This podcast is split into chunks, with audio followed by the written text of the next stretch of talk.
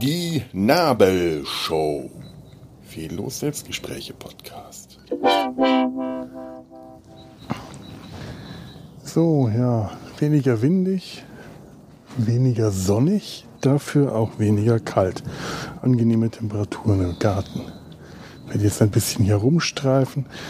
Leider muss ich sagen, die Stare, um die ich mich gestern so gesorgt habe, also leider oder glücklicherweise, die brüten schon, also die nisten schon. Die sind, brüten sind sie wahrscheinlich noch nicht, die nisten schon.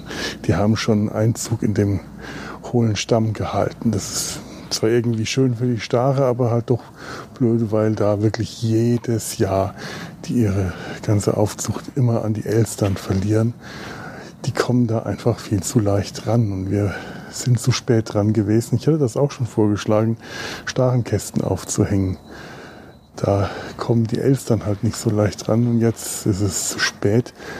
Und CD-Rohlinge aufhängen ist keine gute Idee. Also nicht nur wegen den, den weil, weil wir äh, da, da rumklettern müssten und die Gefahr für meine Eltern oder mich, für die ungelenken Menschen darunter zu fallen, zu groß wäre, sondern weil sich Stare, wie ich jetzt nachgelesen habe, auch von Reflexionen und solchen Dingen eben äh, wie CD-Rohlingen ablenken und vertreiben lassen. Und das wäre jetzt in dem Fall nicht so schön. Also das wird ja sogar empfohlen, wenn irgendwelche GärtnerInnen die Stare wegen Kirschbäumen und so loswerden wollen. Das ist jetzt bei uns nicht so schlimm. Die Kirschen, die wir hier haben, die sind zwar lecker, aber die erntet niemand, die überlassen wir gerne den Staren. Das war durchaus letztes Jahr ähm, schon mal so, oder, oder anderen Vögeln. Hier kam auch schon mal ein großer Schwarm an und hat uns die Kirschen weggefuttert. Da waren meine Eltern eigentlich recht glücklich drüber. Also nicht, dass sie die Kirschen nicht haben wollten, aber den Vögeln hat es bestimmt ganz gut getan. Die haben letztes Jahr bei der großen Trockenheit sich garantiert gefreut, was zu fressen zu finden. Das dürfte denen gut getan haben. Die müssen wohl recht ausgehungert gewesen sein da unsere gärtnerischen Anwandlungen hier eh eher auf dem Minimum angekommen sind, was Apfelernte und solche Dinge angeht, ist das auch nicht so schlimm. Letztes Jahr hat das Zeug auch alles nicht gut geschmeckt, was hier auf den Bäumen hing. Da ist, äh, äh ich weiß noch, wie, wie ich hier im Sommer morgens meine Morgengymnastik darin bestanden hat, dass ich immer erstmal das Fallobst vom Boden aufgesammelt habe und noch drüben auf den Acker geworfen habe. Das ist also kein, das ist ein brachliegender Acker, wo dann hin und wieder mal Kaninchen und Hasen in, der, in den frühen Morgenstunden vorbeikommen, die auch weniger geworden sind wegen der Umgehungsstraße und die auch froh waren, da noch was zu fressen gefunden zu haben und andere Tier, Getier und Mäuse und so, was noch so übrig ist.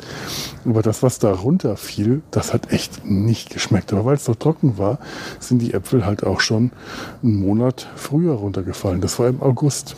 Konnte man nicht essen, das Zeug. Ich frage mich eh, wie lange der Baum hier noch stehen kann. Da ist eigentlich auch, boah, ich sehe da nach oben da ist so viel totes Gehölz in den Ästen und der ist schon so.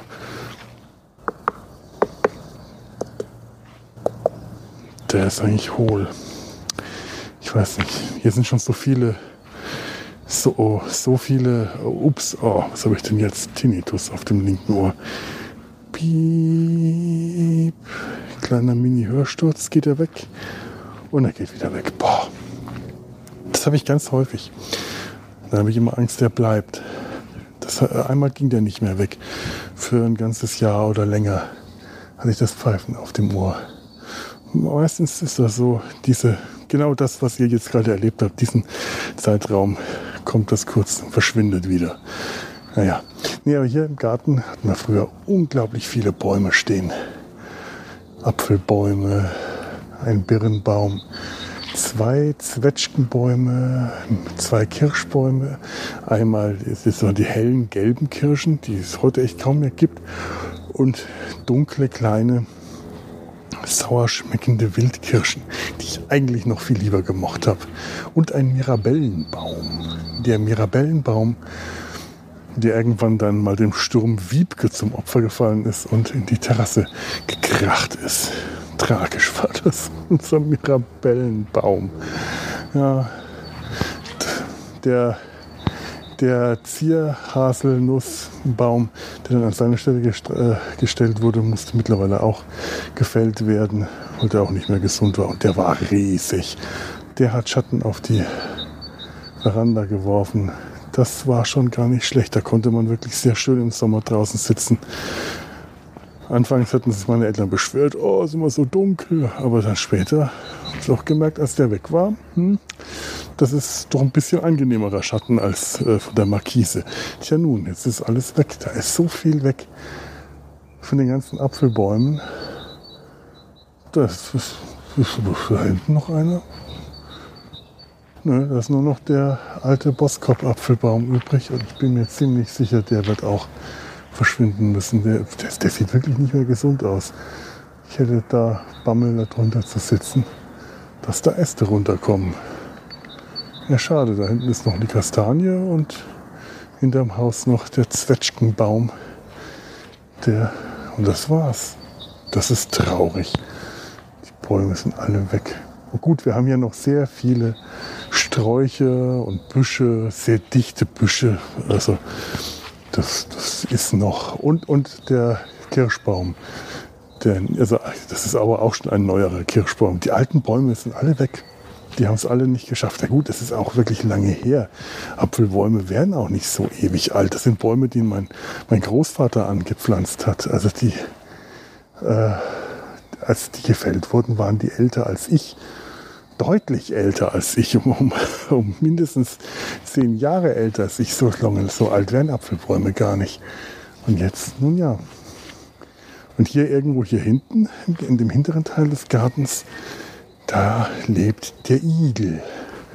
Mittlerweile dürfte er eigentlich auch langsam rausgekommen sein. Der müsste seinen Winterschlaf jetzt irgendwann auch aufhören. Großer Laub- und Reisighaufen, damit der Igel da schön ein Zuhause hat.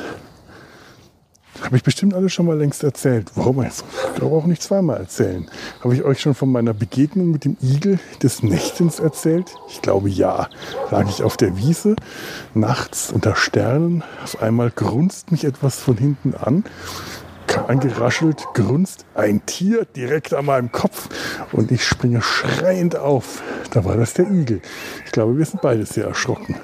Der hat nicht damit gerechnet, dass da nachts irgendwas auf seiner Wiese war. Das ist sein Revier gewesen. Nachts gehört das hier alles dem Igel.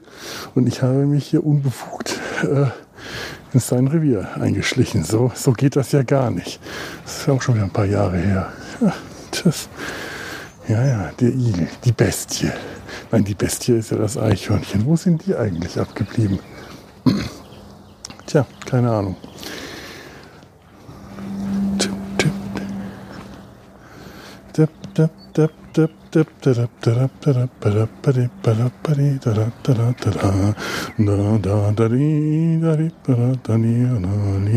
Aus Gründen habe ich gerade die dritte Sinfonie von Beethoven im Kopf, die Eroica. Da könnte ein Podcast-Projekt in nächster Zeit raus werden. Mal schauen, ob sich da, ob da demnächst ein neuer Podcast entsteht.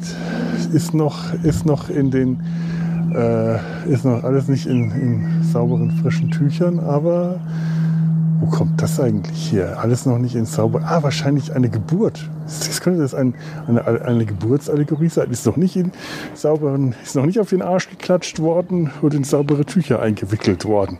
Der Plan. Aber vielleicht kommt da demnächst was. Und dann hört ihr Beethovens dritte die Eroica auf Ukulele, Katsu und Maultrommel intoniert. Ja, wer weiß. Mal schauen, was alles noch so passieren kann.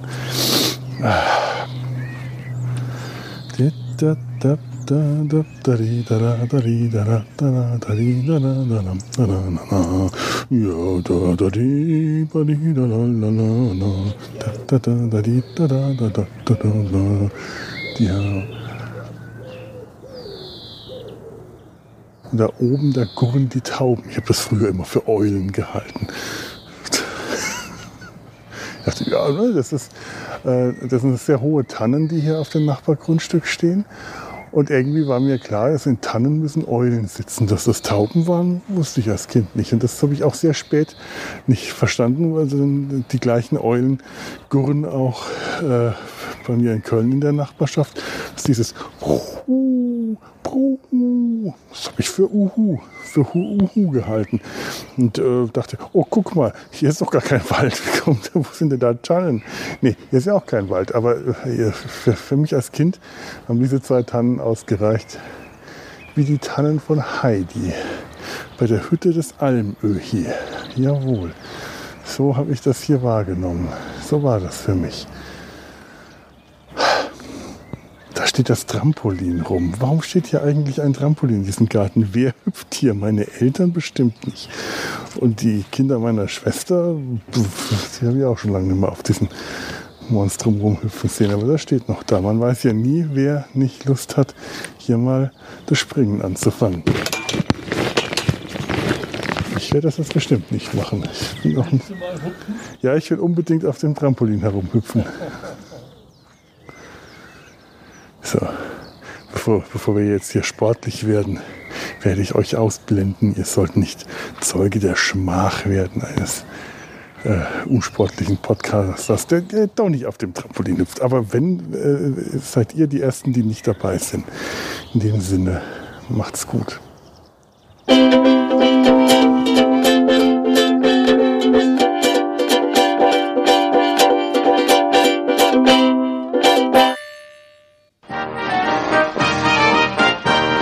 Produktion des Podcast Imperiums.